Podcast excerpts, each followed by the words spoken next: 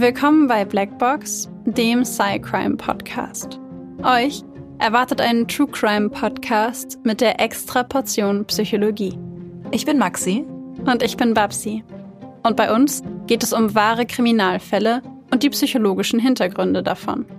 Als studierte Psychologinnen schauen wir uns an, warum psychisch kranke Straftäter tun, was sie tun und was die psychologischen Hintergründe sind, die dahinter stehen. Einige unserer Fälle beinhalten ziemlich viel Gewalt, sowohl physische, psychische als auch mal sexuelle, und sind oft auch sehr detailreich beschrieben. Deswegen empfehlen wir euch, auf euch und eure Emotionen zu achten und sollte es euch zu nahe gehen, den Podcast zu pausieren oder nach vorne zu spulen. Wir haben euch gewarnt. Ab und zu passiert es auch, dass wir in den Folgen lachen oder eine Bemerkung machen. Das ist nie respektlos gemeint, sondern liegt daran, dass wir eben sehr tief in der Materie drinstecken und das Ganze ab und zu mit Humor ein bisschen auflockern. Also bitte nicht falsch verstehen.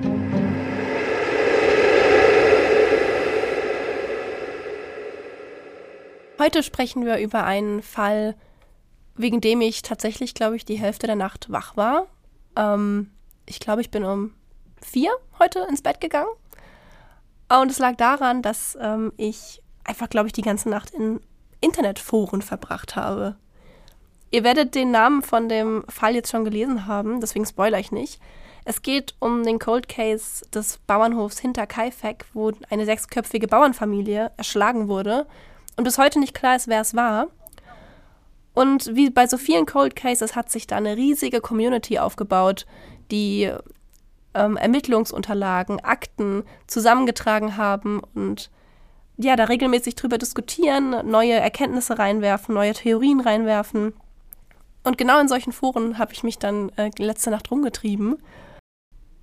Und ich muss sagen, es hat sehr viel Spaß gemacht, sich die ganze Zeit diese äh, Diskussionen, diesen Threads durchzulesen. War klar, dass du dich dann wieder nächtelang in diesen Foren herumtreibst. ich habe halt, also bei diesen Cold Cases, ähm, habe ich, ich finde es einfach, ich finde es einfach geil, mich da richtig reinzufuchsen. Ich habe dann auch angefangen mitzudiskutieren, aber das kam nicht so gut an, meine Theorien. Leider. Wurdest du fertig gemacht? Nee, das nicht, weil in diesen Foren, muss ich sagen, gehe ich sonst sehr respektvoll miteinander um. Aber mir wurde respektvoll gesagt, dass ich keine Ahnung habe. Schön. Und, und, ich war so, ihr könnt mich mal, ich mache dann später einen Podcast darüber. Stark. Bevor wir mit der Folge aber so richtig offiziell anfangen, müssen wir ganz kurz ähm, zwei Sachen so halb ankündigen. Und zwar zum einen erstmal eigentlich drei Sachen. Es tut uns sehr leid, dass die letzte Folge ausgefallen ist. Maxi und ich haben im Moment beide so viel zu tun, dass wir es einfach nicht geschafft haben, uns zusammen zu raffen und äh, die Folge aufzunehmen. Auch dieses Mal, das ist Punkt zwei, äh, nehmen wir an zwei unterschiedlichen Orten auf. Ich bin nämlich tatsächlich gerade gar nicht im Tonstudio, äh, gebe aber trotzdem mein Bestes tontechnisch, beziehungsweise äh, wir geben unser Bestes, dass das tontechnisch trotzdem äh, nicht zu hören ist. Und äh, genau das Dritte, weshalb Maxi sich vielleicht anders anhört als sonst. Das passt jetzt sogar. Perfekt. Maxi ist dezent erkältet. Aber wir wollten es uns auf keinen Fall nehmen lassen, ähm, ja, diese Folge dieses Mal zu veröffentlichen, sie fertig zu machen und sie rauszuschicken. Ähm, weil eine Folge ausfallen lassen war für uns schon ein merkwürdiges Gefühl, aber zwei Folgen hintereinander nicht zu machen, das hätten wir nicht übers Herz gebracht. Also seid bitte ein wenig nachsichtig mit uns in der heutigen Folge. Genau, also sollte ich mich näselnd anhören oder ab und zu mal, so wie gerade husten, ähm, es tut mir sehr leid, ich versuche es zu unterdrücken. Was ich auch noch gerne sagen möchte, bevor wir jetzt in den Fall einsteigen, ist, dass ähm, gerade bei diesem Fall so viele Infos existieren und so viele verschiedene Sichtweisen und so viele verschiedene ja, ich sag mal, Indizien, Beweise, Aktien, Berichte, Aktien, Akten, mein Gott, Aktenberichte existieren. Geht schon los. ja. Ja, nicht nur Körper ist krank, sondern Gehirn auch. Ähm, genau, dass da einfach, dass ich einfach davor sagen möchte, dass wir natürlich von diesen ganzen Seiten Infos zusammengetragen haben, um den heutigen Fall zu konstruieren. Es kann natürlich sein, dass dann manchmal einige Infos fehlen. Das kann sein, dass da vielleicht auf anderen Seiten andere Infos dargestellt werden, als wir sie jetzt heute in unserem Fall darstellen.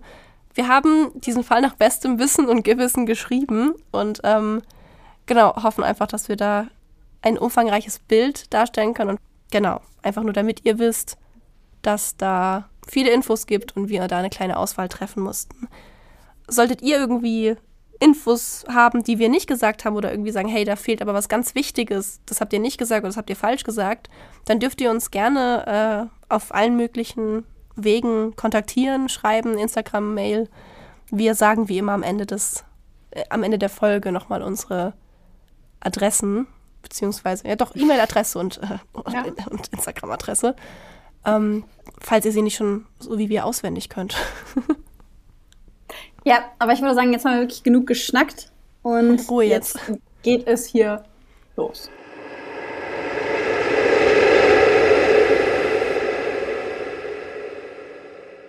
Der eisige Spätwinterwind biegt an diesem Tag die letzten verbliebenen Gräser und Halme mit seinen unbarmherzigen Böen bis fast auf den gefrorenen Boden.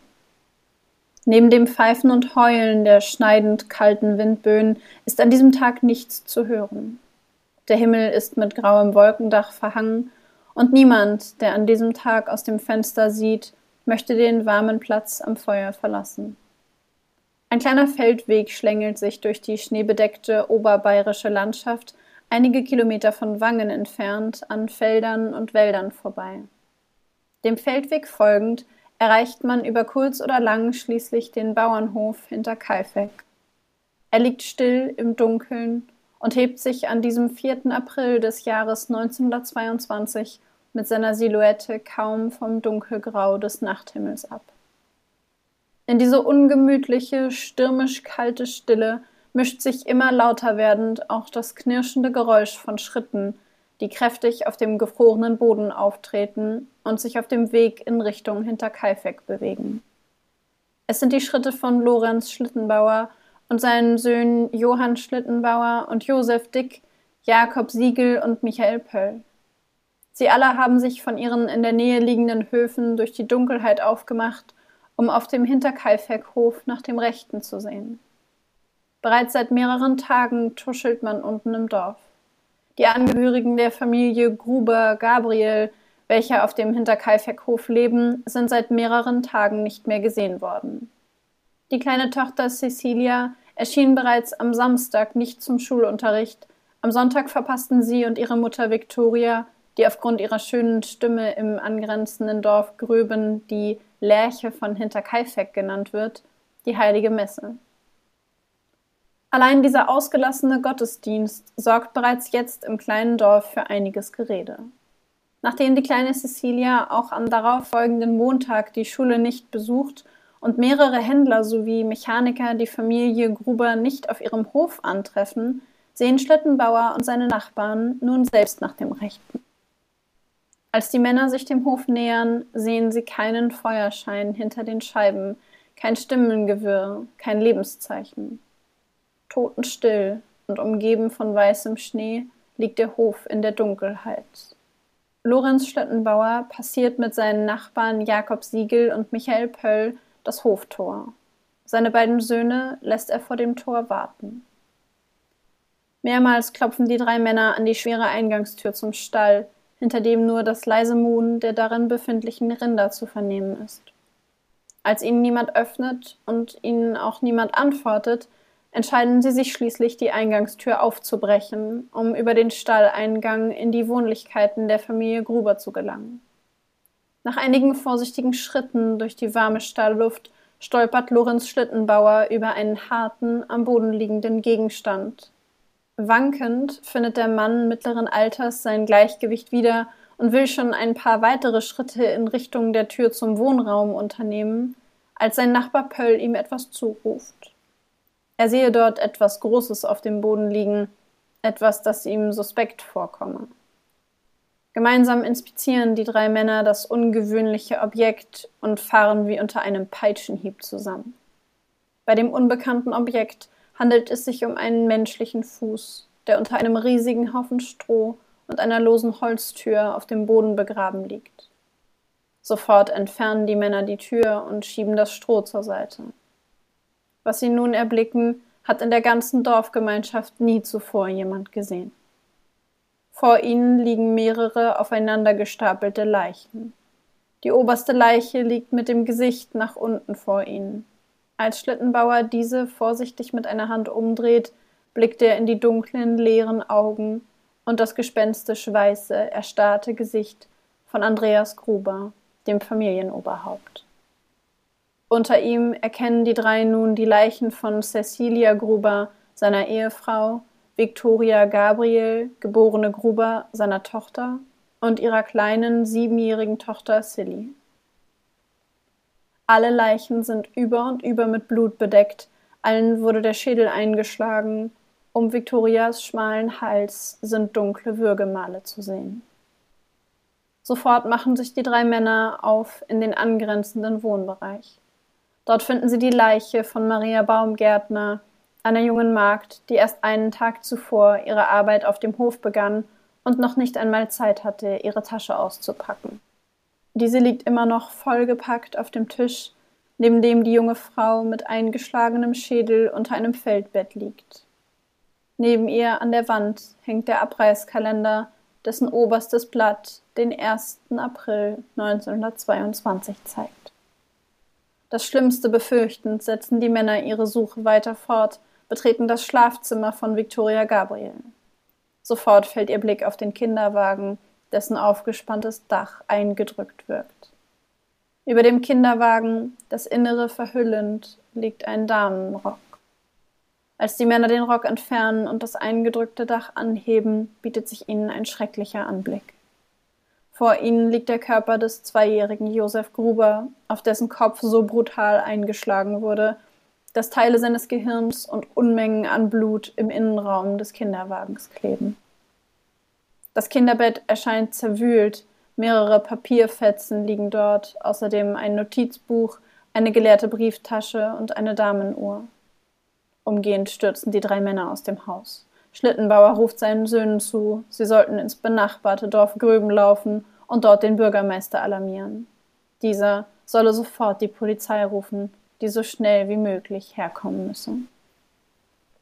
Nachdem die Beamten des nächstgelegenen Polizeireviers Schrobenhausen mit dem Ausmaß dieser Tat vollkommen überfordert sind, wird im nächsten Schritt die Kriminalpolizei in München benachrichtigt.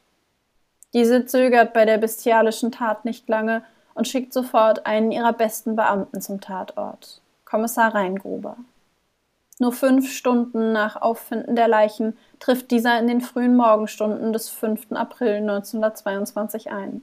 Da es auf Hinterkaifeck jedoch keinerlei elektrisches Licht gibt, stehen die Beamten erst einmal im Dunkeln. Ihnen bleibt nichts anderes übrig, als auf das erste Tageslicht zu warten. Mit dem ersten Sonnenstrahl über Hinterkaifeck steht Kommissar Reingruber dann gemeinsam mit seinem Team auf dem Hof. Um sich einen Überblick zu verschaffen, begehen sie den Tatort, betrachten die Leichen, welche Schlittenbauer am Tag zuvor umgedreht hatte, und begutachten die massiven Verletzungen der Toten.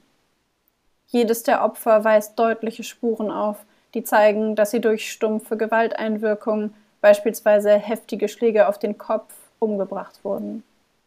Die Leiche der kleinen Silly zeigt zusätzlich unten am Kinn eine querlaufende, breite, tief klaffende Schnittwunde nachdem der ebenfalls anwesende Oberamtsrichter Wiesner die Vermutung nahelegt, dass die vier Personen in der Scheune auch genau an dieser Stelle niedergeschlagen wurden, wird der folgende Tathergang angenommen. Der oder die Täter dringen durch die Hintertür in das Anwesen der Bauernfamilie ein. Es gelingt, alle vier Bewohner nach und nach an die Tür zur Scheune zu locken. Hintereinander treten alle vier ahnungslos durch die schmale Tür in die Scheune und werden unvermittelt mit einem harten, stumpfen Gegenstand erschlagen. Dann dringt der Täter in das eigentliche Wohnhaus der Familie ein und tötet erst die gerade eingetroffene Magd Maria und dann den zweijährigen Josef. Irgendwann in diesem Ablauf trifft der Täter auf den Hund, dem er ebenfalls einen Schlag verpasst, der ihn am rechten Auge verletzt. Bestätigt wird diese Annahme durch das veränderte Verhalten des Hundes, Zuvor ein zutrauliches, ausgeglichenes Tier, zeigt es nun ausgeprägte Angst vor Menschen und beißt um sich, sobald jemand versucht, es zu berühren. Die Ermittler stellen jedoch nicht nur den Fundort der Leichen auf den Kopf. In der Scheune des Bauernhofes befindet sich ein kleiner Dachboden. Als die Ermittler diesen Dachboden kontrollieren, finden sie neben riesigen Haufen an gelagertem Stroh zwei tiefe Abdrücke, die aussehen, als habe dort vor kurzem noch jemand gelegen. Ebenfalls fällt auf, dass eines der Rauchfleischstücke in der Räucherkammer frisch angeschnitten wurde, und auch die Tiere scheinen in den letzten Tagen mit Futter und Wasser versorgt worden zu sein. Den Ermittlern stellen sich nach der Begehung des Tatortes zahlreiche Fragen. Daher widmen sie sich zunächst denen, die ihnen hoffentlich einige davon beantworten können, und befragen zuerst die Auffindzeugen Siegel, Pöll und Schlittenbauer. Insbesondere der Bauer Schlittenbauer ist ihnen bereits am Tatort mehrfach aufgefallen. Er redet viel und schnell, wirkt fahrig und aufgekratzt, macht sich vor den Beamten wichtig, mistet den Hinterkaifecker Stall aus, holt zwei geschwächte Hinterkaifecker Ferkel zu sich auf den Hof und füttert die verbleibenden Tiere. Er versucht die Beamten anzuleiten, ihnen den Hof und die Vorgänge zu erklären und macht deutlich, dass er mit dem Anwesen bestens vertraut zu sein scheint. Bereits in der ersten Aussage des Bauern Schlittenbauer zeigt sich deutlich, dass zwischen ihm und der verstorbenen Victoria Gabriel eine sehr vertraute Beziehung bestand. Mehrfach sind die beiden miteinander intim geworden, schließlich akzeptiert Schlittenbauer sogar den zweijährigen unehelichen Sohn Josef als seinen eigenen. Er spricht in den Verhören von seiner Frau, Victoria Gabriel, auch wenn die beiden nicht verheiratet sind. Weiter gibt er zu Protokoll, dass die Familie Gruber Gabriel gut situiert sei, eine sparsame, fleißige, zurückgezogene Familie, die sich anderen Menschen gegenüber eher verschlossen zeigte. Dabei verschweigt Schlittenbauer einige sehr pikante Details über das Familienleben der Hinterkaifecker, welche erst in den Aussagen der beiden Zeugen Pöll und Siegel zur Sprache kommen. Es sei allgemein im Dorf bekannt, dass Andreas Gruber und seine Tochter Victoria sexuell miteinander verkehrt hätten. Tatsächlich finden die Beamten bei der weiteren Recherche Unterlagen, die beweisen, dass sowohl Andreas Gruber als auch seine Tochter Victoria zu einer Zuchthausstrafe aufgrund von Blutschande verurteilt wurden und diese auch abgesessen haben. Ein beinahe noch interessanteres Detail ist, dass Lorenz Schlittenbauer selbst das Vater-Tochter-Verhältnis ein weiteres Mal nach der Zuchthausstrafe angezeigt hatte, nachdem er die Vaterschaft des kleinen Josef mehrfach angenommen und wieder abgelehnt hat. Diese zweite Anklage wurde jedoch aufgrund seiner Wankelmütigkeit vom Gericht abgelehnt. Weiter wird von den Zeugen vermutet, dass Victoria seit ihrem 16. Lebensjahr von ihrem Vater sexuell missbraucht wurde. Einigen Berichten zufolge wandelte sich diese Schreckensbeziehung mit der Zeit jedoch in eine einvernehmliche körperliche Beziehung, da die beiden mehrfach bei einvernehmlichem Geschlechtsverkehr beobachtet wurden. Aufgrund dieser bekannten sexuellen Interaktion kann nie abschließend geklärt werden, ob Lorenz Schlittenbauer oder Viktorias eigener Vater auch der Vater ihres kleinen Sohnes Josef ist. Fest steht nur, dass Viktoria Gabriels erster im Krieg gefallener Mann, Karl Gabriel, das Kind mit Sicherheit nicht gezeugt hat. Auf weitere Nachfragen erfahren die Beamten auch, dass Lorenz Schlittenbauer zwar des Öfteren um die Hand von Viktoria angehalten habe, Andreas Gruber jedoch stets dagegen gewesen sei. Eine Hochzeit habe er mit seiner Drohung, er werde den Hof und die Familie sich selbst überlassen, sollte eine Ehelichung stattfinden, stets zu verhindern gewusst. Also kam es nie zu einer Heirat zwischen Viktoria und Lorenz, die beiden lebten sich auseinander und Schlittenbauer nahm sich schließlich eine andere Frau.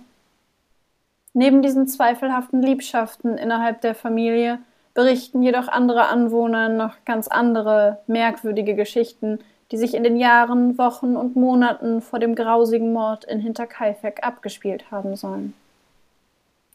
Bereits kurz nach der Hochzeit zwischen Viktoria und Karl Gabriel kommt es auf dem Hof immer wieder zu Streitigkeiten zwischen Gabriel und dessen Schwiegervater. Bereits als Viktoria klein ist, regiert ihr Vater den Hof mit eiserner Hand.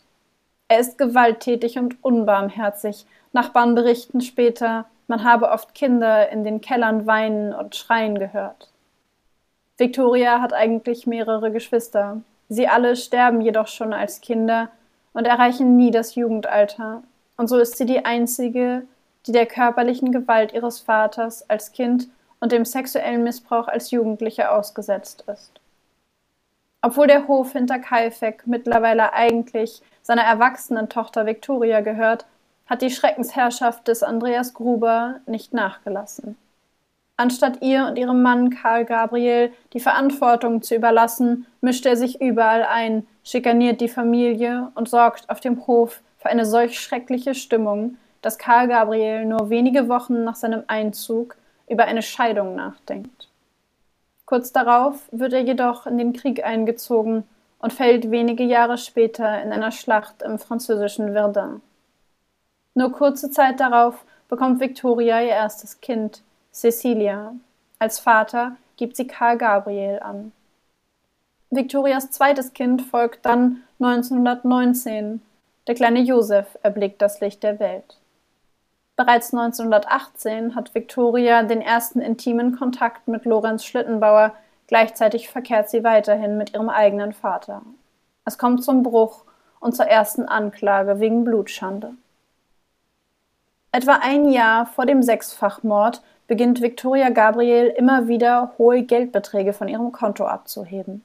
Auch leiht sie sich von ihrer Stiefschwester 5000 Mark, angeblich um einen neuen Motor für den Hof zu kaufen. Dieser wird jedoch nie geordert. Im März 1922, knapp einen Monat vor den Morden, leiht sie sich erneut 3000 Mark. Was genau mit dem Geld passiert, kann nie geklärt werden. Im Dorf erzählt sie einigen Bewohnern, sie werde von Lorenz Schlittenbauer erpresst, der damit drohe, sie erneut anzuzeigen. Dieser weist die Unterstellungen jedoch vehement zurück. In den Tagen vor dem schrecklichen Mord berichten sowohl Victoria als auch ihr Vater Andreas von einigen seltsamen Geschehnissen rund um den Hof. Beide berichten, einen unbekannten Mann zwischen den Bäumen am Waldrand gesehen zu haben, der sie minutenlang angestarrt habe.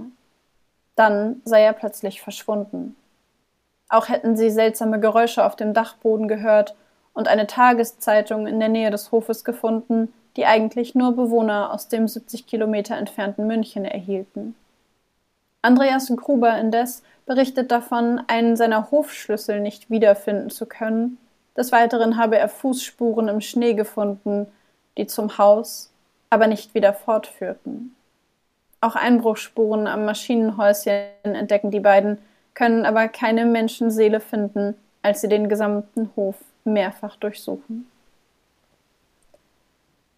In keiner der von Zeugen ausgemachten Aussagen finden die Beamten ein Motiv oder einen Hinweis auf den Täter. In keiner der Schilderungen finden sie eine sinnhafte Erklärung für die Geschehnisse. Niemand scheint einen Grund gehabt zu haben, der Familie etwas anzutun und so reisen die Beamten nach zehn Stunden Ermittlungen wieder ab. Sie vermuten als Motiv der Tat Raubmord. Schließlich seien die persönlichen Sachen von Victoria durchsucht und auf dem Babybett von Josef eine Geldbörse und Zettel verstreut gefunden worden. Dass der Hauptteil der Wertgegenstände wie Schmuck, Bargeld und Aktien aus dem Haus nicht entfernt worden sind, stellt für die Beamten offensichtlich keinen Widerspruch zu ihrer These dar.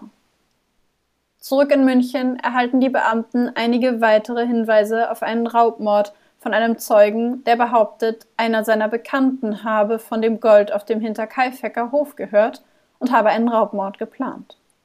Als die Beamten diesem Hinweis nachgehen, kann der Beschuldigte jedoch ein wasserdichtes Alibi vorweisen.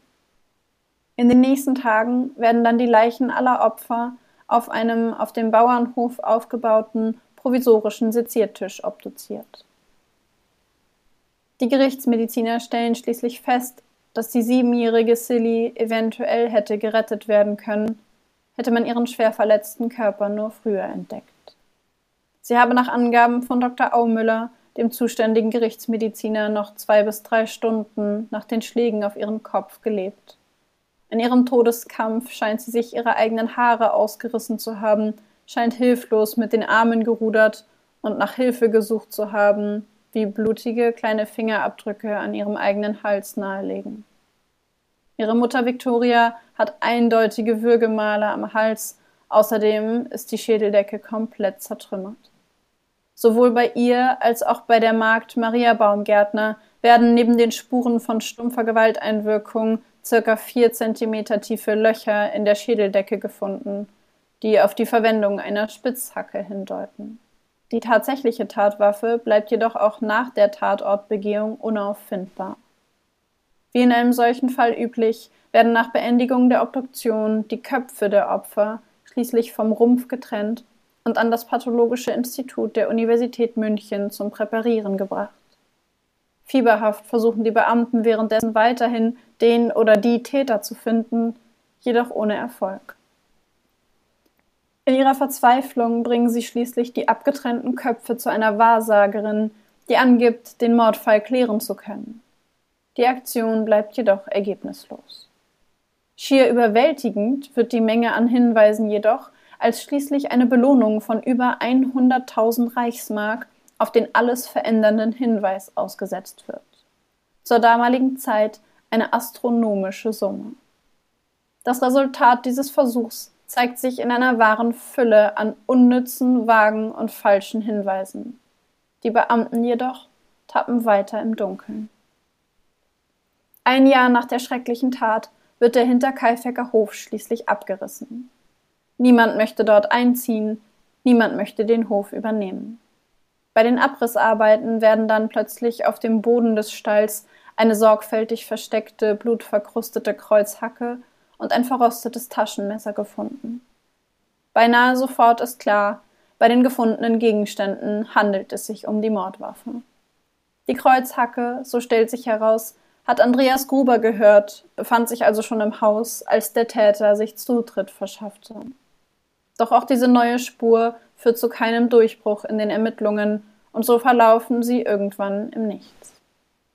Immer mal wieder wird in den nächsten Jahren ein Tatverdacht ausgesprochen, jemand wird verhaftet, befragt, eingehend überprüft und dann aus Mangel an Beweisen wieder freigelassen.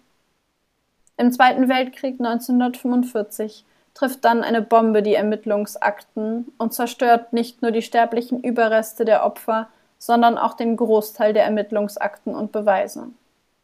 Im Zweiten Weltkrieg 1945 trifft dann eine Bombe den Aufbewahrungsort der kriminaltechnischen Unterlagen und zerstört nicht nur die sterblichen Überreste der Opfer, sondern auch den Großteil der Ermittlungsakten und Beweise.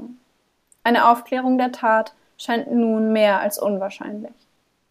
Obwohl die Tat mittlerweile genau 100 Jahre zurückliegt, spricht bis heute in Hinterkaifeck und den umliegenden Dörfern niemand gern über die damaligen Geschehnisse.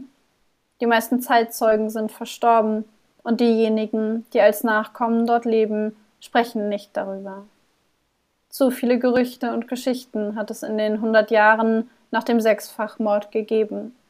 Zu viele Streitigkeiten über das Erbe und die gegenseitige Verleumdung. Zu viel Angst davor, dass es doch noch jemanden geben könnte, der die Wahrheit kennt. Und noch schlimmer, jemanden, der diejenigen bestraft, die die Wahrheit ans Licht bringen. Bis heute konnte der Sechsfachmord von Hinterkaifeck nicht aufgeklärt werden. Alles, was an dem Ort des grausigen Verbrechens noch daran erinnert, dass hier jemals auch nur ein Hof stand, ist ein Denkmal in der Nähe von Hinterkaifeck. Auf verwittertem, graumeliertem Stein steht dort geschrieben Gottloser Mörderhand fiel am 31.03.1922 die Familie Gabriel Gruber zum Opfer. Andreas Gruber, geboren 1857, Cecilia Gruber, geboren 1849, Victoria Gabriel, geboren 1887, geborene Gruber und deren Kinder Cecilia, geboren 1915, Josef, geboren 1919, Maria Baumgartner, Dienstmagd, geboren 1877.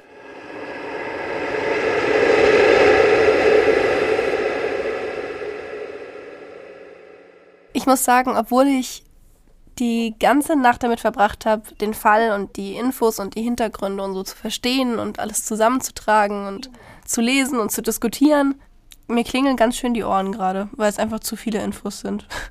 Ich habe diesen Fall jetzt irgendwie nochmal vorgelesen zu hören, da ist mir nochmal bewusst geworden, wie verstrickt das alles ist und wie kompliziert und wie viele Side-Infos irgendwie da sind. Und ehrlich gesagt, jetzt wo ich es höre, überrascht es mich überhaupt gar nicht, dass damals der Mörder nicht gefunden wurde. Es ist einfach so viel. Ich weiß nicht, irgendwie mir gibt, also mir sind auch beim Lesen, wir haben jetzt nicht alle Informationen in den Fall eingearbeitet, aus genau den Gründen, die du gerade beschrieben hast. ja, ähm, wäre, glaube ich, auch echt zu viel geworden. Aber ich weiß nicht. Ich habe halt das Gefühl, dass der Fall einfach so unstrukturiert ist. Also, dass er damals so unstrukturiert betrachtet wurde, weil, ähm, also ich bin ja jetzt hier nicht Kriminaloberhauptkommissar oder so, ne? Aber ich habe halt irgendwie das Gefühl, dass sich da zu schnell eingeschossen wurde auf eine Richtung ähm, und man dann quasi versucht hat, Bestätigungen dafür zu finden, dass es so gewesen ist. Und das ist ja ein, ein, Fehler, über den auch häufiger berichtet wird, dass man sich zu schnell auf eine Theorie stürzt und sagt, okay, Raubmord, und dann versucht man was zu finden, das dafür spricht. Ja. Und ich weiß nicht, irgendwie habe ich das Gefühl, dass da so viele ähm, Infos, zum Beispiel diese Kuh, es gab ja dieses eine Rind, das nicht mehr angebunden war im Stall äh, wohingegen ja. alle anderen Rinder noch an. Also das kam jetzt in dem Fall nicht vor, aber als die drei Männer, also der Schlittenbauer mit seinen Nachbarn da reinkamen, haben sie halt mitbekommen, dass eins von den Rindern nicht angebunden war. Und da mhm. haben sie dann so ein Ding draus gemacht, dass vielleicht jemand versucht hat, mit einem losgebundenen Rind vier Leute in den Stall zu locken und sowas. Wo ich mir halt irgendwie denke, hm, vielleicht war es auch einfach jemand, den sie kannten, der sie gerufen hat und dann sind die da hingegangen. Also ja, das, das habe ich mir auch gedacht. Vor allem, ist, das haben wir auch nicht im Fall mit drin jetzt, ähm, dass man, also weil mein erster Gedanke, ich hat, war an dem gleichen Punkt wie du und dachte dann, okay, ja, wenn es, wenn aber jemand dann gerufen wird und die Leute gehen dahin, dann in diesen Stadel, Stall, das war ja. ja so eine Scheune, ne? Stadel heißt das genau. Ähm, und dann gehen die Leute in den Stadel und dann würde man ja eigentlich im Haupthaus doch bestimmt hören, wenn da jemand erschlagen wird. Ich meine, das passiert ja nicht geräuschlos.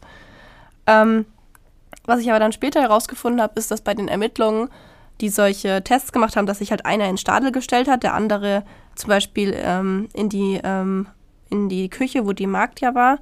Und ähm, die Person im Stadel hat dann richtig laut geschrien. Und das hat man einfach im Haupthaus nicht hören können. Irgendwie war es so abgetrennt oder, ich sag mal, isoliert, dass man da wirklich, wenn man weiter davon entfernt war, überhaupt gar nichts von gehört hat, selbst wenn man aus vollem Hals geschrien hat. Ja. Das fand ich auch irgendwie spannend, was wir jetzt auch nicht im Fall hatten. Ähm, genau, aber ich, irgendwie habe ich auch das Gefühl, dass es jemand war, den sie kannten.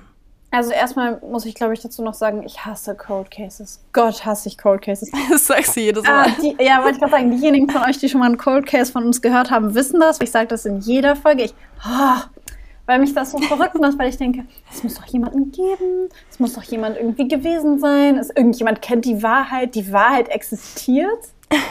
ja. Aber wir wissen sie nicht. Und ich meine, klar, es gibt keine, also da mache ich jetzt wahrscheinlich auch ein Thema auf, aber ich persönlich bin der Meinung, es gibt keine 100% objektive Wahrheit, ähm, weil jeder das ja ähm, unterschiedlich, also die Welt unterschiedlich sieht. Aber es gibt ja eine tatsächliche Abfolge von Geschehnissen. Ich ja. möchte gerne wissen, wer da involviert gewesen ist. In diese tatsächliche das, äh, Abfolge das, von das, Geschehnissen. Das verstehe ich. Das ist äh, das Ding bei Cold Cases. Ja, und das macht mich verrückt.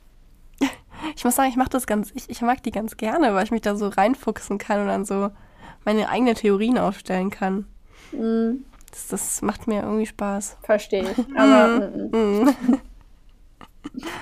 Was ähm, wir auch noch nicht im Fall haben, was ich aber gerne oder was, was ich auch irgendwie als wichtig empfand, ähm, war, dass ähm, außer diesen zwei Kuhlen im Heu wohl auch noch ähm, zwei Stücke Seil gefunden wurden, wo ich ehrlich gesagt Schwierigkeiten habe, das einzuordnen. Ähm, und außerdem wurden im Dach zwei Stellen gefunden, wo Ziegel verrückt wurden. Und das waren so Stellen, ähm, wo ein potenzieller Täter, wenn er da diese Ziegel eben verrückt hätte und von da aus den Hof überblickt hätte, dass er da wohl alles im Blick gehabt hätte. Also so eine Beobachterposition. Ähm, ich muss sagen, mit diesen beiden Infos, deswegen haben wir sie auch im Fall nicht drin, kann ich wenig anfangen. Ich weiß nicht, wie es dir geht. Hm. Also die beiden Ziegel finde ich schon interessant. Allerdings frage ich mich, wie der Täter da hingekommen sein soll. Also ist das auf dem Dachboden? Äh, ja, ja, das ist dann der Dachboden, glaube ich. Also das ist ja, soweit ich weiß, zieht sich der Dachboden über das ganze Anwesen. Hm. Naja, also ich weiß halt nicht, ob dieses, ja, wir haben merkwürdige Geräusche auf dem Dachboden gehört und Schritte und bla. Und da war so ein Mann, der uns beobachtet hat und so. Und ich weiß nicht, ich stelle mir halt die ganze Zeit die Frage, wurde das im Nachhinein von den Leuten dazu gedichtet? Oder ist, haben die das wirklich gesagt? Weil was ja. ich halt so merkwürdig daran finde, ich meine, der ähm, Tatort wurde ja, bevor die Polizei da überhaupt hinkam, waren da, war ja gefühlt schon das ganze Dorf da. Ja. Und da sind ja alle auf diesem Hof rumgerannt und mit den Leichen und alle haben sich das angeschaut und alle wollten das angucken und anfassen und keine Ahnung was. Und da frage ich mich halt, ob ähm, diese Dachgeschossgeschichten irgendwie, also diese, diese verrückten Ziegel und sowas, Leute das einfach als, als Idee genommen haben und gesagt haben, ja, der hat doch auch irgendwie sowas gesagt mit den Fußspuren oder so. Und was mich auch interessieren würde, ist, wer hat das gesagt? Also wer hat gesagt, dass die Opfer das gesagt haben? Äh, unterschiedlich. Also äh, viel kam von Schlittenbauer. Ja, komisch. Ähm, der zum Beispiel, der zum Beispiel erzählt, dass Andreas Gruber ihm erzählt hätte von eben diesen Fußspuren, von den Einbruchsspuren. Ähm, und auch von dieser Münchner, Münchner Zeitung, die da irgendwie rumlag, obwohl das niemand abonniert hatte im Umfeld. Ich weiß gar nicht, hatten wir das im Fall drin? Ja. Jetzt bin ich gerade. Ah ja, okay. Genau, ähm, das kam, glaube ich, auch von Schlittenbauer. Also wie gesagt, viele von den Aussagen kamen von ihm, wurden aber von anderen Menschen aus dem Dorf unterstützt, die auch sagen, ja, mir hatte das auch erzählt. Ja. Ne? Also, aber, also ich meine, der Schlittenbauer war ja jetzt auch irgendwie der, weiß ich nicht, Dorfsprecher oder sowas. Ja, der war der Ortsführer von Gröben. Das ist nicht der Bürgermeister, das ist ja nochmal dann eine Stufe höher, aber wohl schon auch eine hohe Position im Dorf. Ja, und ich weiß jetzt nicht, ob ich dem widersprechen wollen würde in so einer dorfpolitischen Situation, wo schon über mich geredet wird, wenn ich nicht zum Sonntagsgottesdienst erscheine. Also, weiß ich nicht. Das stimmt, ja. Ich bin einfach so unsicher, was diese Aussagen angeht, weil ich halt immer denke, na ja, also wie sicher ist, dass sie das wirklich gesagt haben, weil sie das auch gedacht haben oder weil das wirklich mm, passiert oder ist. Ja. Ich, vielleicht finde ich die Vorstellung aber auch einfach extrem gruselig, dass irgendjemand tagelang diesen Hof beobachtet und am Waldrand steht und dich anstarrt und dann plötzlich verschwindet und sich dann irgendwie nachts auf deinem, äh, auf deinem Dachboden einnistet und so Gucklöcher baut, um den ganzen Hof zu überblicken, dann vom Dachboden runterkrabbelt und die komplette Familie umbringt. Das ist aber auch irgendwie, also das ist dann schon aber hoch organisiert. Ja, aber es erscheint also, so, ja, mir fehlt da irgendwie das Motiv. Also warum? Ja. ja. Warum mache ich das denn? Ja, genau, das ist ja das Problem. Das Motiv hat äh, fehlt irgendwie. Und aber was ich nicht ganz nachvollziehen konnte, ist, dass da die ganze Zeit, also dass, dass ich überall gelesen habe, dass das Motiv bei jedem fehlt. Und manchmal dachte ich mir so, okay, bei dem einen oder anderen könnte man vielleicht schon ein Motiv vermuten. Wobei ich natürlich auch sagen muss, okay, wir, wir wissen natürlich nicht alle Ermittlungen, wir wissen nicht, was die Ermittler da wirklich alles gemacht haben, weil eben viele Akten fehlen, weil wir nicht alle Infos haben. Ähm, aber ja, natürlich in, in meinem Kopf hat sich für den einen oder anderen da schon ein Motiv entwickelt, wo ich mir dachte, das könnte schon sein. Also ich meine, wenn wir das mal durchspielen, angenommen, du bist äh, so ein Landstreicher. Und du hast von mhm. einer Familie gehört, die super viel Geld hat. Mhm. Nur mal theoretisch. Ja, mit dem Raubmord, also. Äh, Dann gehst ja, du da noch nicht hin und legst die alle um auf die furchtbarste Art und Weise. Also wirklich so unglaublich brutal. Auch dieses Kind, so. Mir hat sich ja. der Magen umgedreht dabei. Ja. Und chillst dann da noch ein paar Tage, versorgst die Tiere, nimmst nee. dir noch ein Stück Schinken und gehst dann wieder. Also, ja. ich weiß nicht. Fühle ich irgendwie allem, nicht. Und vor allem nistest du dich nicht einen Tag vorher ein, weil das ist ja voll das Risiko, dass du erwischt wirst. Und äh, hier der Andreas Gruber wird ja nicht jetzt als ähm, schwacher, dünner Mann beschrieben, sondern eher als jemand, der dir, äh, wenn er dir eine Ohrfeige gibt, fliegst du drei Räume weiter. Ja. Also da das Risiko einzugehen, wäre ja schon dämlich in dem Moment, weißt du? Ja, und was dem auch irgendwie für mich widerspricht, ist, wenn du dich da einnistest, dann bringst du und du vorhast, jemanden auszurauben und jemanden umzubringen, dann bringst du doch eine Tatwaffe mit und nimmst ja. nicht das, was du da findest. Also das ist doch, dann muss ich ja, dann gehe ich ja das Risiko ein, dass ich da auf die Schnelle nichts finde, womit ich jemanden umbringen kann. Hm, und vor allem würde ich was Effektiveres mitnehmen als so eine Spitzhacke. Ja, schon. Damit können wir, können wir aber vielleicht direkt mal ähm, weitergehen dazu, was wir so, was uns so einfällt bezüglich Täterprofil oder was wir so denken, was die verschiedenen ähm, Aspekte der Tat über den Täter aussagen. Ich glaube, wir haben jetzt ja schon ein paar Mal jetzt irgendwie angeschnitten und ich glaube, wir sind uns einig darüber, dass wir denken, dass der Täter die Familie gekannt hat. Dass es eine, be eine bekannte Person war. Ja, ich glaube schon. Ich denke es auch. Ähm, was mir aufgefallen ist, ist, dass ähm, die Leichen waren ja alle, als Schlittenbauer und Pöll und Siegel sie gefunden haben, waren die Leichen alle abgedeckt. Ähm, die, ich meine, die, die vier, ja, die vier Leichen im Stadel waren, ich glaube, von einer Tür und Heu bedeckt. Mhm. Ähm, die Magd war von so einem Feldbett, das Feldbett wurde über ihre Leiche geschoben.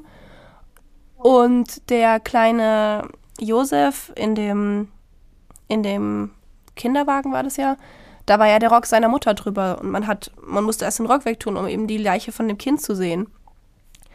Ähm, und da habe ich mir halt gedacht, dass es ja eigentlich auch keinen Sinn macht, wenn das jetzt ein Täter wäre, der nur Raubmord plant und der einfach nur das Geld will.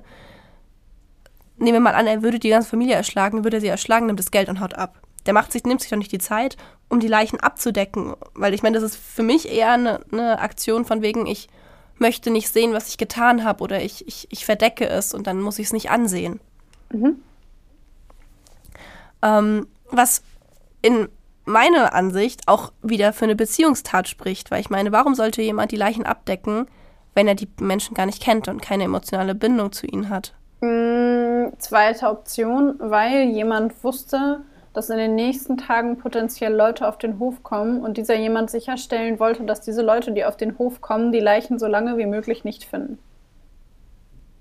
Ja, der, der Täter hat auf jeden Fall dafür gesorgt, dass, lang, dass die Leichen lang nicht gefunden werden. Er hat ja auch alles verschlossen, alle Zugänge waren zu. Er hat die Tiere gefüttert. Ähm, ich kenne mich jetzt nicht so aus mit Tier, mit, mit so ähm, Hoftieren, mit Kühen, Schweinen. Aber ich nehme mal an, die meckern ziemlich laut, wenn sie ein, an, zwei Tage kein Essen bekommen. Die fangen an zu schreien, tatsächlich. Das wird extrem laut. Genau, und das wäre ja bemerkt worden. Also dann wäre ja spätestens nach einem Tag hätten die Kühe geschrien und das hätte ja mal jemand gehört und dann wäre da jemand hingekommen, hätte die Leichen gefunden. Ähm, die Frage, die ich mir stelle, ist, warum war es für den Täter wichtig, dass die Leichen so lange wie möglich nicht gefunden werden? Während er sich selber offensichtlich ja noch auf dem Hof befunden haben muss, sonst hätte er die Tiere mhm. nicht versorgen können. Ja. Also, weißt du, was ich meine? Ähm, ich würde ja vermuten, dass es mir als Täter egal ist, ob jemand die Leichen jetzt morgen findet und ich hau heute ab oder ob ich morgen abhaue und die Leichen werden übermorgen gefunden. Also der zeitliche Abstand zwischen Verlassen des Hofes und jemand findet die Leichen, ähm, der ist ja gleich. Was aber vielleicht ja. nicht gleich ist, ist der Zustand der Leichen oder etwas, das in der Außenwelt außerhalb von diesem Hof passiert, in der Zeit, von dem ich will, dass es passiert. Jetzt komme ich nicht ganz mit, was meinst du? Also damit? stell dir vor, ähm, du würdest auf, also das hat wirklich jetzt gar nichts mit dem Fall zu tun, sondern nur der Mechanismus dahinter. Stell dir vor, du würdest darauf warten, dass irgendein Gerichtsprozess abläuft. Und bevor dieser Prozess abgelaufen ist, willst du nicht, dass diese Leichen gefunden werden dann hast du ein Interesse daran, dass die Leichen so lange nicht gefunden werden, bis der Gerichtsprozess vorbei ist. Aber vielleicht hast du die Leichen schon, also hast du die Menschen schon fünf Tage vorher umgebracht. Also musst du jetzt dafür sorgen, dass die nächsten fünf Tage niemand diese Leiche findet. Weil es ein äußeres, eine äußere, ähm, ein äußeres Ereignis gibt, das du abwarten musst, willst, wie auch immer, bevor die Leichen gefunden werden. Mhm. Was könnte das da sein? Das weiß ich nicht, da habe ich gerade drüber nachgedacht. Ach so. Weil ich gerade überlegt habe, warum hat man ein Interesse daran, dass die Leichen nicht gefunden werden? Bei mir kann es ja eigentlich egal sein, wenn ich heute abhaue, ob die Leichen morgen gefunden werden oder ob ich morgen abhaue und die Leichen werden übermorgen gefunden. Aber diesem Täter war es offensichtlich nicht egal, weil er den Hof ja auch nicht verlassen hat, sondern sich um die Tiere gekümmert hat. Warum ist er also da geblieben? Ja, vielleicht hat er den Hof ja, vielleicht hat er den Hof verlassen ab und zu. Aber er hat wohl da geschlafen, er hat die Tiere versorgt, er hat dort gegessen. Er hat die Tatwaffe total aufwendig versteckt unter den Dielen im Boden. Ähm, Also er hat sich schon Zeit auf dem Hof dafür genommen, aber wir wissen ja nicht, ob er nicht zwischendurch vielleicht doch wieder zu Hause war oder. Ja, ja, das meine ich nicht, sondern warum ist es so wichtig, dass niemand die Leichen findet? Warum muss das hinausgezögert werden? Vielleicht auch, um Alibi aufzubauen? Um den Eindruck zu erwecken, ich war doch die ganze Zeit bei meiner Familie und ich war doch nicht lange weg und ähm, weil ja da der Eindruck entsteht, okay, der Täter war vier, fünf Tage lang auf Hinterkaifeck und jemand, der dann zwischendurch immer wieder stundenweise zu Hause war, vielleicht auch mal zu Hause übernachtet hat, der würde dann ja weniger in Bedrängnis kommen. Aber das würde ich doch auch nicht, wenn ich die Leute umbringe. Ich bin zwei Stunden da, komme nach Hause und dann werden die Leichen am nächsten Tag gefunden. Also dann war mhm. ich ja mhm. auch nur zwei Stunden weg. Vielleicht auch. Vielleicht, was mir noch gerade noch einfällt, ist vielleicht, wenn wir eben von der Beziehungstat ausgehen, dass es vielleicht auch Scham sein könnte oder vielleicht sogar Trauer vom Täter. Hm. Trauer. Trauer. Du meinst, dass ähm, abgewartet wurde, um selber erstmal mit der Situation klarzukommen. Hm. Selber erstmal mit der Situation klarkommen, bevor man dann den Leuten entgegentreten kann, die einen befragen werden. Ja. Hm. Also, weil ich meine, nur weil, es hört sich jetzt hart an, aber nur weil man diese ganze Familie tötet, wenn es eine Beziehungszeit ist, heißt es ja nicht, dass man nicht selbst darum trauern kann. Also, weißt du, was ich meine? Ich meine, es gibt immer wieder Täter, die selbst unter der Tat leiden, trotzdem aber natürlich vollkommen verantwortlich dafür sind, was sie getan haben. Mhm. Das könnte ich mir am ehesten noch vorstellen, dass der Täter versucht hat, sich selber Zeit zur emotionalen Verarbeitung zu beschaffen. Das kann ich mir auch gut vorstellen. Hm. Was glaubst du denn, wer war das Hauptziel? Mm, also was mir aufgefallen ist, ist, ähm, dass der Sohn, also Josef, ja unglaublich brutal getötet wurde, also mit unglaublich viel Energie. Mhm. Ähm, das ist mir aufgefallen. Und dass ähm, die beiden Kinder von Victoria, also die, das, das Victoria und ihre Tochter ja auch, ähm, beide noch außerordentliche Verletzungen hatten. Also Maria mhm. und die beiden Eltern von Victoria wurden einfach in Anführungszeichen erschlagen. Aber Victoria hatte Würgemale am Hals. Cecile hatte eine Schnittwunde unter dem, also unterm Kinn. Mhm. Ähm, und Josef wurde so brutal geschlagen, dass Hirnmasse an die Wände von seinem Kinderbett geflogen ist. Ja, obwohl ich dazu sagen muss, dass ich auch widersprüchliche Infos dazu gefunden habe, ob nicht Andreas Gruber zum Beispiel doch andere Verletzungen hatte als zum Beispiel die anderen, ähm, dass er irgendwie nicht durch stumpfe Gewalteinwirkung gestorben ist, sondern irgendwie sonstige Verletzungen hatte. Ähm, aber die meisten Quellen, die ich gefunden habe, waren so, wie wir es im Fall hatten. Ja. Ich bin hellhörig geworden bei den Würgemalen an, am Hals von Victoria. Weil das ja, also generell ist Menschen zu erschlagen ja schon eine sehr nahe Form des Tötens. Also wir, haben, wir hatten es ja schon mal drüber, Schusswaffen sind sowas Distanziertes. Da kann man, dass der Täter sich da auch emotional so ein bisschen davon distanzieren kann. Du drückst wo drauf und irgendwo stirbt jemand, aber du tust es nicht unmittelbar mit deinen Händen. Mhm. Ähm, wenn du jemanden da mit dieser Reutaue, Spitzhacke, sag ich jetzt mal, mhm. erschlägst, ähm, dann bist du schon sehr nah dran. Ich meine, dann fliegt Blut und du tust es unmittelbar mit deinen Händen. In meinem Verständnis ist aber jemanden zu würgen nochmal was, eine intimere Art des Tötens, als mit der Spitzhacke zu erschlagen. Ja, geht mir auch so. Ist auch nochmal was anderes, als jemanden zum Beispiel mit einem Strumpfband oder so zu strangulieren. Finde ich mhm. auch nochmal distanter, weil du nicht mit deinen Handinnenflächen äh, direkt auf der Haut des Opfers aufliegst. Und das tust du ja in dem Fall. Du, das ist ja die ja. einzige Methode, die mir gerade in den Kopf kommt, jemanden umzubringen, ist, also nur mit den Händen, mit den bloßen Händen zu töten, ist ihn zu erwürgen. Mir fällt zumindest gerade nichts anderes ein. Okay, noch ja. so ein paar eklige Sachen wie Augen reindrücken und sowas, aber you know what I mean. Ja. So, ne? Mhm. Ja, aber es spricht schon für eine, für, für eine Bindung vor allem an Victoria Gabriel.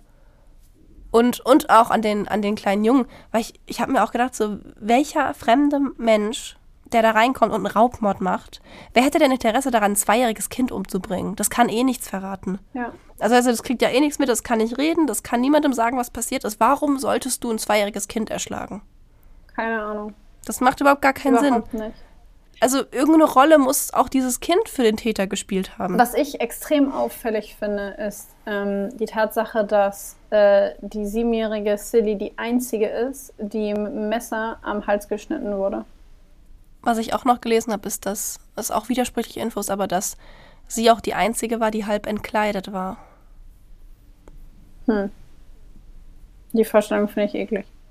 Ja, aber das ist was, also für mich liegt der Fokus eher auf Victoria und ihren beiden Kindern, weil ich da die Verletzungsart auffällig finde im Vergleich zu den anderen.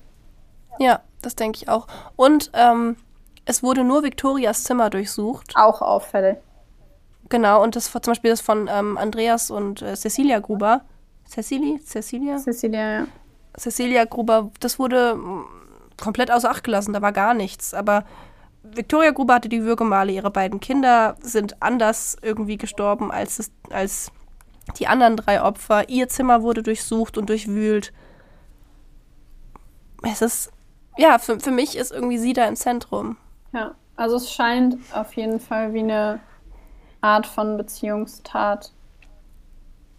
Was ich halt, worüber ich gerade nachdenke, ist, ähm, es hieß ja, dass sie, also um mal wegzukommen von Schlittenbauer und was auch immer, ähm, weil das ist ja, das war ja der häufigste Tatverdächtige und das glaube ich auch in den heutigen Mhm. Theorien noch der am ehesten Tatverdächtige.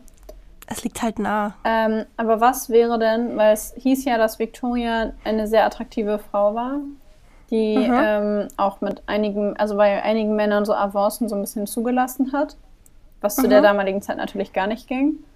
Was wäre denn, wenn sie tatsächlich einen Verehrer gehabt hat, dem sie Dinge versprochen hat, die sie nie gehalten hat und der ähm, irgendwann dann einfach durchgedreht ist?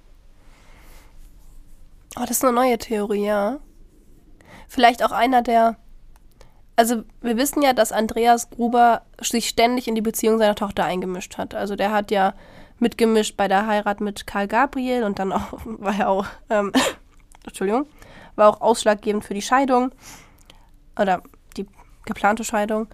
Ähm, und bei Schlittenbauer war ja auch irgendwie eine Hauptrolle mit dem, von wegen, ob er der Vater von dem Josef ist oder nicht und dass er dagegen war, dass die heiraten. Und er hat auch ähm, schon seit ihrer Jugend, seit also dieser sexuelle Missbrauch losging, hat er ständig ähm, Verbote ausgesprochen, dass sie nicht mit anderen, ähm, dass sie keine Verehrer haben darf, nicht mit anderen Männern irgendwie sein darf und irgendwie ihn nicht, also wie habe ich es verstanden, das kommt jetzt von mir, ihn nicht verlassen darf. Und er hat nur Karl Gabriel und Lorenz Schlittenbauer in ihrer Nähe zugelassen. Und die waren ja auch nah an, also da war er auch total drin verstrickt in diesen Beziehungen. Ja. Dann denke ich mir, dass wenn jetzt zum Beispiel da jetzt nochmal ein neuer Verehrer drin war, dass dann bestimmt auch Konflikte mit dem Andreas Gruber entweder da waren oder zu erwarten waren. Und es auch einem potenziellen neuen Partner, Verehrer, Intimpartner von der Victoria vielleicht auch nicht so ganz schmeckt, dass die auch mit ihrem Vater verkehrt. Mm, vielleicht. Also vielleicht gab es jemanden von außen, weil es, hie es hieß ja auch, dass sie ein paar Mal ähm, in die Stadt gefahren ist. Niemand weiß genau, was sie in der Stadt gemacht hat. Sie hat unglaublich viel Geld abgehoben, sich Geld geliehen, ähm, behauptet davon irgendwas zu kaufen, hat davon aber effektiv nie irgendwas gekauft. Also ich frage mich halt, vielleicht hatte sie einen, ähm, hatte sie irgendwie doch noch einen anderen Verehrer, dem sie irgendwelche Dinge versprochen hat, mit dem sie Zeit verbracht hat. Ähm, und der, die, vielleicht dem sie auch erzählt hat, wie schrecklich ihre Familie ist und wie furchtbar alles ist und dass, ähm, dass irgendwie sie so eingeengt ist mit ihrem Vater und ähm, ihre Kinder und so.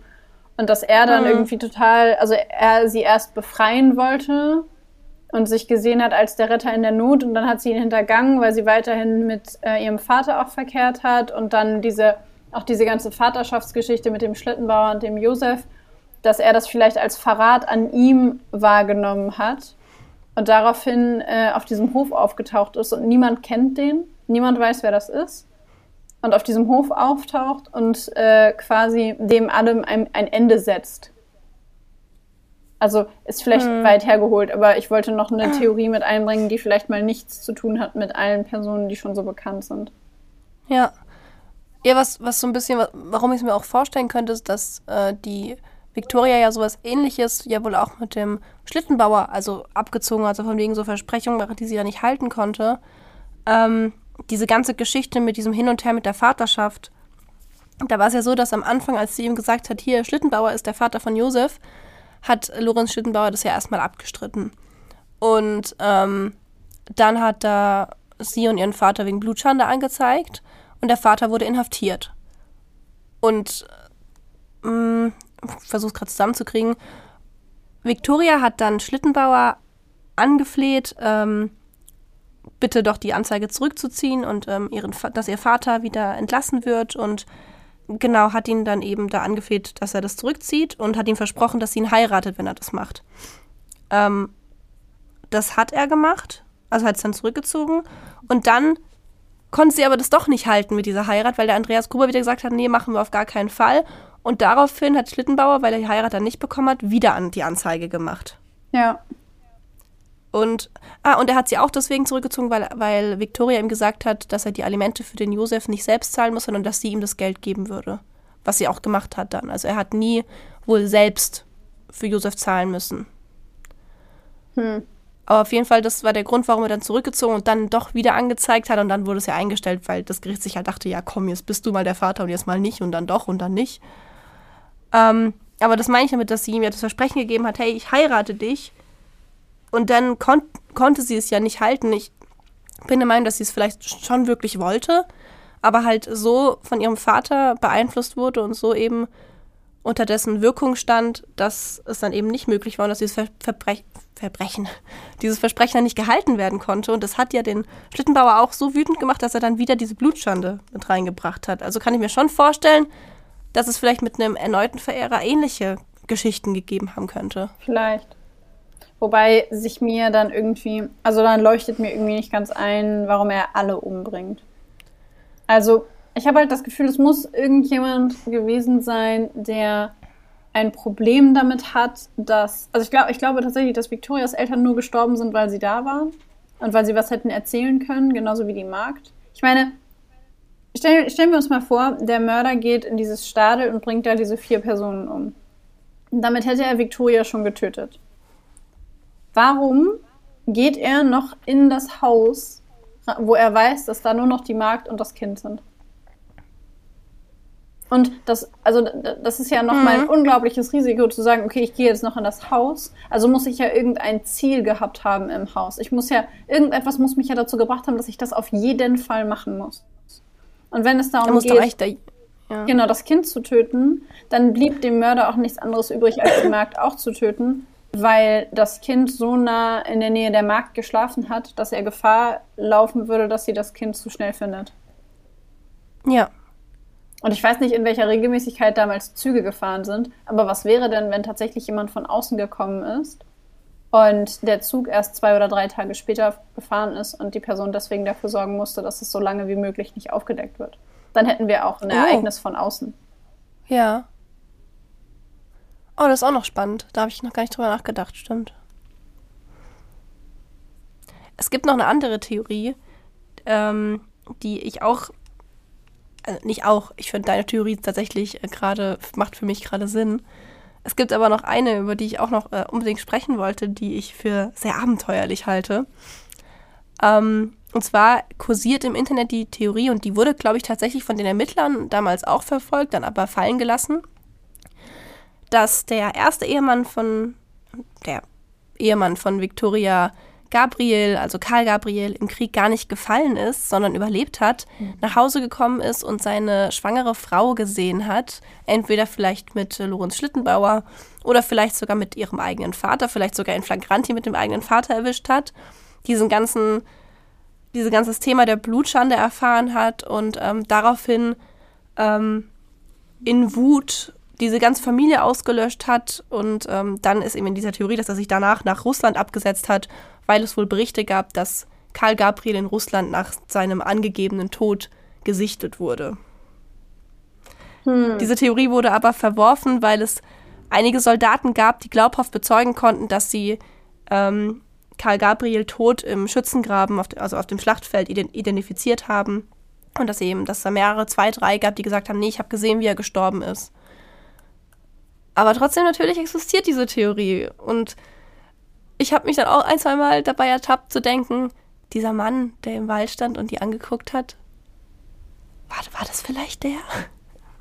Ah, aber, also ich weiß nicht, du kommst nach sieben Jahren zurück und, ähm, und dann siehst du das. Also ich meine, er muss ja, er muss das Kind, hat das Kind gesehen, siehst das nach sieben Jahren, kommst zurück und denkst dir, ich wollte mich von der Frau eh scheiden lassen. Ich war sieben Jahre nicht da. Ich hasse den ganzen Hof und den Vater und das Kind und alle. Und ich fand es total furchtbar hier. Aber wie? Die hatten ein neues Kind. Was? Okay, jetzt raste ich komplett aus. Also, ich Naja, Ehre nicht. war ja ein großes Thema damals. Also, kann ja sein, dass von wegen, dass es sowas von wegen Ehre war, seine Familie, dass da die Abstammung seiner Kinder in äh, in Zweifel gezogen wird. Vielleicht dachte er auch, dass vielleicht die Cecilia auch nicht gar, gar nicht sein Kind war. Nee, nur so hypothetisch. Aber wenn jemand gesehen hat, der tot ist, also dass er tot ist, und dagegen ja. auch gegen meine vorherige Theorie spricht, dass der Hund nicht angeschlagen hat. Ja, stimmt, der Hund hat nicht angeschlagen, von daher muss es wirklich eine gut bekannte Person gewesen sein, sonst wird der Hund ja bellen. Wobei ich mir wiederum die Frage stelle, wer das gehört haben soll. Also, nur weil der Hund bellt, wenn ich schnell genug bin, sieht mich trotzdem keiner. Ja, aber das, diese, diese Wachhunde, die haben ja richtig angeschlagen.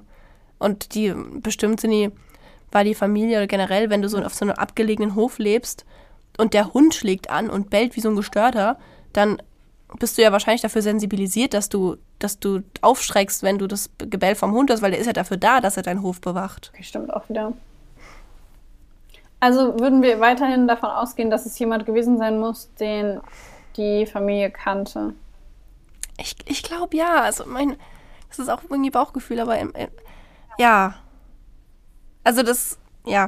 Hm, das was, ist auch die wenn, Theorie, die, was, die oft gefahren. Was, ja? wenn der Täter gar nicht heimlich gekommen ist? Was ist, was, wenn er einfach reingelassen wurde? Wenn der Täter reingelassen wurde und sie ihn kannten und deswegen auch der Hund vielleicht sogar angeschlagen hat, aber niemand sich Sorgen gemacht hat, weil sie die Person reingelassen haben, weil sie die Person kannten. Das habe ich mir auch gedacht. Und dann irgendwie in der Scheune oder so mit einer der Personen alleine war und das Ganze dann, dann einfach Streit eskaliert ist und die Person sich das erste gegriffen hat, was sie gefunden hat, zugeschlagen hat und dann einfach irgendeine Schalter im Kopf geklickt hat. Ja. Und das wiederum würde sowohl die Person, also das würde sowohl den Schlittenbauer zum potenziellen Täter machen, als auch den potenziell Top-Secret-Verehrer aus der Stadt. Ja.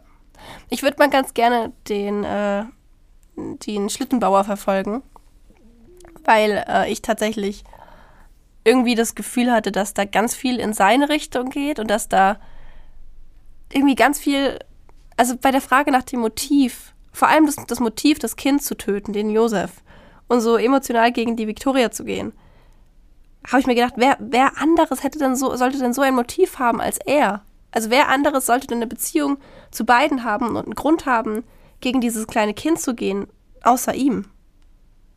Weißt du, was ich meine? Hm. Ja, ich weiß nicht. Ich mag meine externe Stadt geheimer Verehrer-Theorie. Aber ja, ich verstehe auch die von, äh, von dem Schlittenbauer. Was ich gelesen habe, was ich interessant fand, war, dass eine Woche vor dem Mord seine kleine Tochter gestorben ist. An Keuchhusten. Ah, das wusste ich gar nicht. Und da hätten wir dann theoretisch auch ein auslösendes emotionales Ereignis. Oh ja. Das, ja. Spannend, das wusste ich nicht. Hm. Habe ich auf einer dieser Websites äh, gelesen, in einem Abschlussbericht von so einer Polizistengruppe, die sich damit mhm. auseinandergesetzt hat. 188 Seiten. Ah, die habe ich auch gelesen. Dann habe ich, hab ich das überlesen, okay. Was, was ich mir bei Schlittenbauer, was ich irgendwie die ganze Zeit immer mit so ein bisschen Stirnrunzeln gelesen habe, ist immer die Aussage, der hat kein Motiv. Und ich dachte mir so, Herbert, wie, wie kann es denn sein, dass, dass, der, dass bei dem das so schnell ad acta gelegt wurde? Der war, der war zwar immer wieder in, in Diskussion, der war dann auch 1931, gab es dann nochmal äh, ein Aufrollen von dem Fall, da ist er wieder verhört worden Aber trotzdem habe ich mich gefragt, ja, irgendwie, was sind die Gründe, warum er kein Motiv haben soll? Was sind die Gründe, warum das alles abgelegt wurde? Da war zum einen, dass er wohl ein Alibi hatte. Er hat gesagt, er hat zu Hause geschlafen zu der Zeit, bei seiner, neben seiner Frau. Die Frau hat das auch belegt. Aber da ist halt auch irgendwie so, ja, mh, hm, auch Zweifel eben an, dieser, an diesem Alibi. Ähm, und dann habe ich auch noch gelesen, wie gesagt, man weiß nicht, ob es stimmt, aber dass der Bürgermeister so ein bisschen seine schützende Hand über ihn hatte und so ein bisschen dafür gesorgt hat, dass er nicht ernsthaft vernommen wurde. Naja, als seine Ehefrau, die davon weiß, dass er eine Affäre mit der anderen Frau hatte, die versucht hat, ihm ein Kind unterzuschieben oder mit der er tatsächlich ein Kind hatte, das weiß man ja, ja. nicht. Ähm, mhm. Und bei der Frau, wenn die Frau stirbt, würdest du als neue Ehefrau, wenn dein Hof und dein Heim und dein Kind an diesem Mann hängt, ja auch nicht sagen, ja, der war nachts nicht da. Ja, und deine, zu der Zeit deine gesamte Existenz hängt an diesem Mann. Ja, also, also ich meine, ja. das würde ich ja auch nicht, also das, mm, -mm. Mhm, da würde genau, ja kein Mensch würde was sagen, wenn dein ganzes Leben daran hängt. Mhm. Ich habe bei Schlittenbauer ehrlich gesagt ich, ich habe ich hab so ein bisschen, so wie du jetzt die Theorie mit dem, mit dem unbekannten Verehrer, hat sich in meinem Kopf so eine Theorie um Schlittenbauer zusammengesetzt. Wie gesagt, das ist alles eine Hypothese, sind Theorien. Aber ich dachte mir, ich würde die ganz gerne teilen. Teil sie. ähm, und zwar habe ich mir gedacht, dass es in, also in meinem Kopf würde es Sinn machen, dass ähm, Schlittenbauer ja bestimmt we wegen diesem ganzen diesen ganzen Konflikt mit Andreas Gruber und, und diese Vaterschaft um den Josef, das hat ja auch die ganze Stadt mitbekommen. Ne, und ähm, die ganze Stadt wusste über diese Blutschande, die ganze Stadt wusste Bescheid, dass der Schüttenbauer irgendwie involviert ist. Und bestimmt wurde da auch, sind auch die Gerüchte rumgegangen, okay, der hat sich das Kind unterschieben lassen, der hat sich da verarschen lassen. Ähm, weil ja alle eigentlich sicher waren, dass der Andreas Gruber der Vater von diesem Josef war. Und gerade ihm als Ortsführer hat es bestimmt in seiner Würde oder seiner Ehre total gekränkt. Und ich kann mir auch vorstellen, dass es ihn bestimmt auch arg gekränkt hat, dass eben diese, diese immer wieder diese Zurückweisung von Victoria Gruber eben durch ihren Vater, ähm, immer wieder sein Bestreben, sie zu heiraten, das immer wieder ähm, gestoppt wurde und er immer wieder zurückstecken musste. Wo ich mir vorstellen kann, dass es vielleicht irgendwann wo er dann vielleicht ja eben eingelassen wurde, dann da mit denen gesprochen hat. Es hat vielleicht Streit gegeben. Es wurde berichtet, dass da häufiger heftige Streits vor allem zwischen ihm und der Victoria wohl waren. Ähm, und dass er dann ungeplant eben aus dem Gedanken heraus, dass ein Täter, der das geplant hätte, eine eigene Waffe hätte mit, mitgebracht hätte, dass er dann eben nach dieser Hacke gegriffen hat und genau dann eben losgelegt hat. Und äh, ich ich glaube auch als erstes, glaube ich, auch wirklich Victoria gestorben. Ähm, und dann eben die ganze Familie ausgelöscht hat und dann eben auch Josef getötet hat, um eben diesen letzten Grund für seine Scham oder seine, in Anführungszeichen, Schande auszulösen, äh, auszulöschen. Weißt du, was ich meine? Ja. Dass dann gar nichts mehr da ist von diesem, ich habe nichts mehr mit denen zu tun, ich habe ich hab, ich hab dieses Kind ist nicht meins, es ist weg. Ne? Was, ich dass er einfach so dieses ganze. Gelöscht, ausgelöscht. Kein Problem. Genau, alles ist weg ich muss mich damit nicht mehr beschäftigen. Ähm, die Gerüchte hören auf. Ich bin weiter der, der ähm, geachtete, geschätzte ähm, Ortsführer, habe eine Familie mit der Frau und den Kindern und ähm, kann da dieses Leben weiterleben und habe diesen Anhang auf Hinterkaifeck nicht mehr. Ja, das, dafür würde auch sprechen, dass er, also dass der Täter ausnahmslos alle ausgelöscht hat damit es niemanden genau. mehr gibt, der trauert, niemanden, der weint, niemanden, der sagt, warst du das, bla bla bla, meine Tochter, bla bla. Ja. Genau. Verstehe. Und, und, natürlich ich als, als, als, ähm, als Psychologin habe dann natürlich direkt bei dem, bei dem Wort Kränkung, narzisstische Kränkung gedacht. und habe mich gefragt, ich habe halt wenig gefunden zur, zu so seiner Persönlichkeit an sich.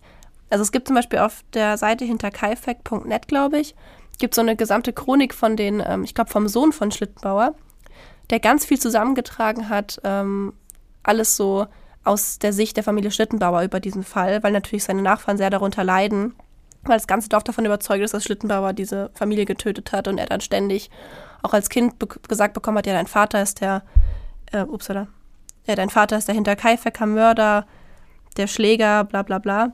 Und deswegen hat er eben diese so Unmenge an Infos zur Verfügung gestellt über die Familie und über die Sicht der Familie auf diese Tat. Ähm, trotzdem habe ich da ganz wenig über die Persönlichkeit von Schlittenbauer gefunden, wie der so war. Persönlich, privat. Was ich gefunden habe, ist ähm, in, ich meine, das war auch in diesem Polizeibericht. Ähm, ah nee, das war in einem Forum von einer Userin, die da ähm, geschrieben hat, dass sie in diesen ganzen Unterlagen gefunden hat, in einem Verhör von Schlittenbauer, dass er sich als, ich zitiere, alleiniger Macher, als einzige Ursache des Gelingens und Gedeihens auf seinem Hof gesehen hat. Dagegen sind andere Bewohner Gabenempfänger und Kostgänger. Mhm. Ähm, also sinngemäß in diesem, in diesem sehen. Genau, sinngemäß in diesem Beitrag, was halt über dieses Verhör ging, wo die beiden Dinge eben Zitate waren, ähm, dass er eben sich als Versorger dieses Hofes gesehen hat, alle anderen hängen nur an seinem Rockzipfel, ähm, obwohl er viel Hilfe hatte ähm, und äh, eigentlich auch hätte dankbar sein können, zum Beispiel für die Schwiegermutter seiner verstorbenen Ex-Frau, die trotzdem weiter auf dem Hof geblieben ist und ihm geholfen hat und Haushalt gemacht hat. Ähm, das wurde alles nie erwähnt, sondern immer nur er. Er macht das alles und er ist der Ortsführer und er macht hier das und das. Ähm, was ich, ja, was ich auffällig fand, natürlich kann man nicht aus dieser einen Aussage auf seine Persönlichkeit rüberschließen. Ähm, und ich will hier auch gar keine Diagnosen anfangen, ne, von wegen Persönlichkeitsstörung, was weiß ich, überhaupt gar nicht. Aber dieser Gedanke von wegen, ob es nicht sowas sein könnte, vielleicht wüsste man das, wenn man mehr Infos hätte, ist trotzdem eben in meinem Gehirn aufgeploppt. Und dann wäre natürlich diese heftige Reaktion auf so eine Kränkung, wenn es eine narzisstische Kränkung war, wäre das dann irgendwie, ich sag mal in Anführungszeichen, nachvollziehbarer, dass dann diese Heftigkeit kommt. Weißt du, was ich meine? Weil wir wissen, wenn jemand so narzisstische Züge hat, dann hitten solche Kränkungen noch mal mehr als bei anderen.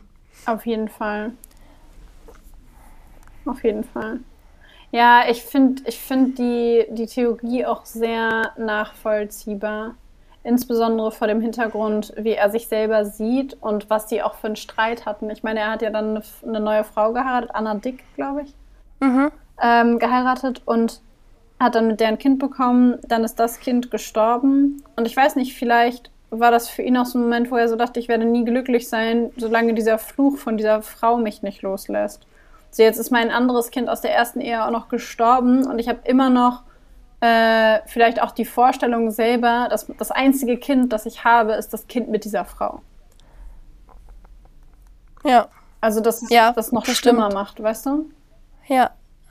Das ist ein Eins. Vielleicht auch, dass dann so sein Vermächtnis an dieses Kind weitergehen würde. Von dem er glaubt, wenn man es mal weiterspinnt. Dass es Andreas ja. Grubers Sohn ist. Genau. Dass es auch ein Kind aus einer Blutschande ist. Dieses Wort finde ich übrigens echt seltsam. Muss ich mal kurz sagen. Aber dass das Kind aus einer Blutschande ist, so. Das ist ja auch beschämend für ihn. Ja, äh, und die Tatsache, dass es ausgerechnet diese Familie ist, von der er selber sagt, der Vater hat gesoffen und der war brutal und die ganze Familie war komplett vermurkst und hm. also was ich auch super auffällig fand, ist, dass er am Ende auch meinte, ähm, wo er dann berichtet hat eben, dass die, dass, dass Cecilia und Andreas Gruber ihre Kinder von, die hatten ja einige Kinder, von denen aber nur Victoria überlebt hat, dass sie die im Keller eingesperrt hätten, ähm, verhungern haben lassen hätten. Ja. Verhungern lassen hätten.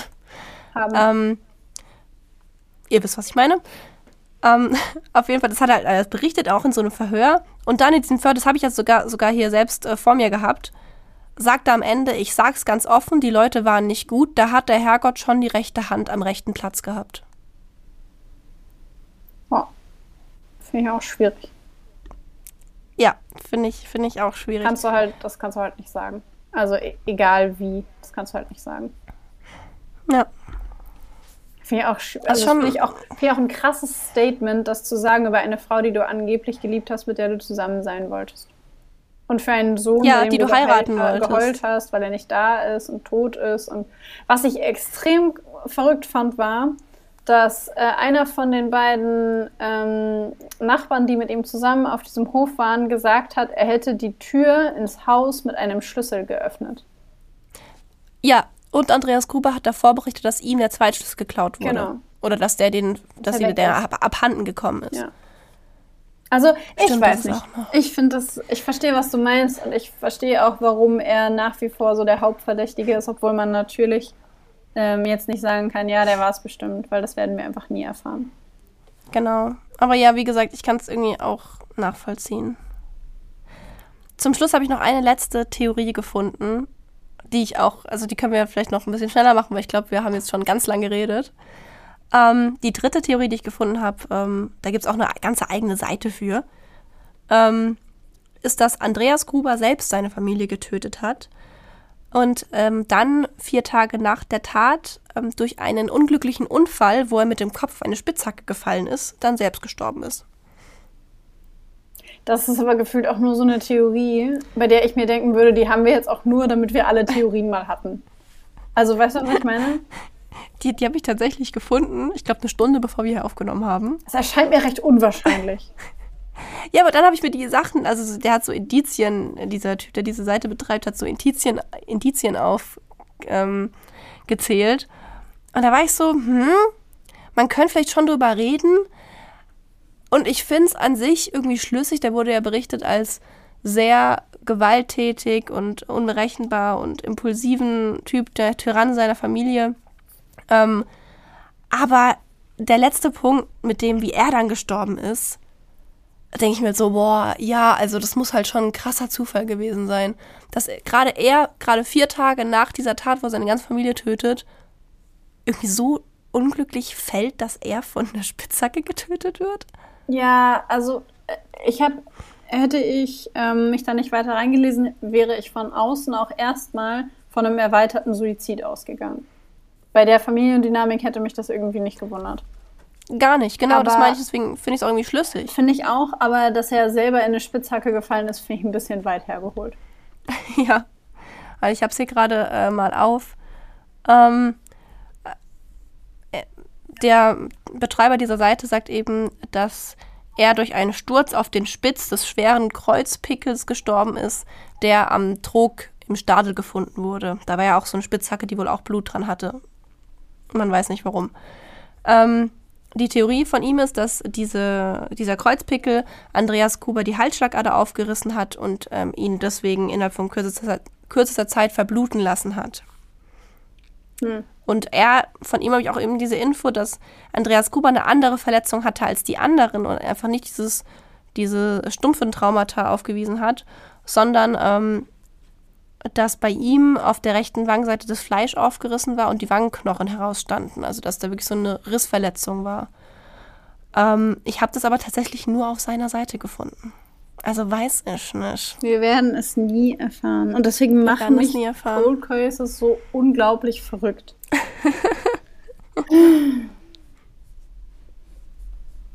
Hm. Denkst du jetzt den Rest des Tages darüber nach? Ja, und es lässt mich sehr unzufrieden zurück. hm. Ich muss sagen, mir macht das wirklich sehr Spaß immer.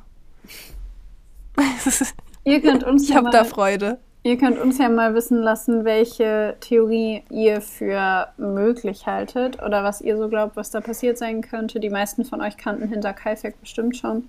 Ähm, und uns interessiert natürlich immer, wie ihr das seht, ähm, was ihr glaubt, was für eine Art von Täter das war.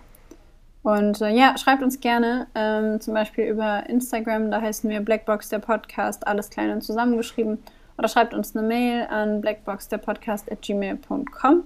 Und äh, genau, erzählt uns, wie ihr das seht, was ihr glaubt und äh, ob ihr glaubt, dass wir vielleicht, weiß ich nicht, was gesagt haben, was ihr noch nicht wusstet, falls ihr diesen Fall schon kanntet. Der ist ja schon sehr gut beleuchtet. Ja, ich werde jetzt auf jeden Fall den Rest des Tages damit verbringen, darüber nachzudenken. Ja.